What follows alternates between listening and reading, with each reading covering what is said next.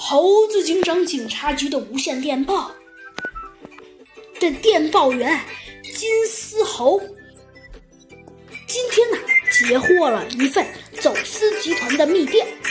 金丝猴小姐呀，把电文交给了猴子警长。猴子警长一看，电文却是一种，却是一种酸文假醋的歪诗。蒲公起，万寿终。夜来潮来觅新皮，花仙有意拜秋翁，花谢相见最相忆。奇怪的是，今天才是八月十四日，发报落款的日子竟然写的是八月十五日。猴子警长陷入了沉思：是走私集团有意这样写的，还是疏忽了，造成哪些错误呢？小鸡墩墩啊，刚刚好冲了进来，说道：“嘿嘿，猴子警长，今天我的零花钱刚刚好够用。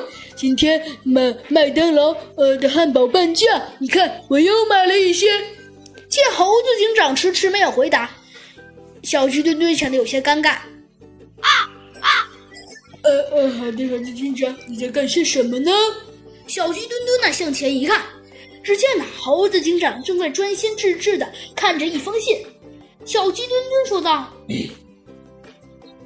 猴子警长，我觉得只有两种可能，你看看我说的对不对？第一种是智者千虑，不对，对，没错，这是智者千虑必有一失。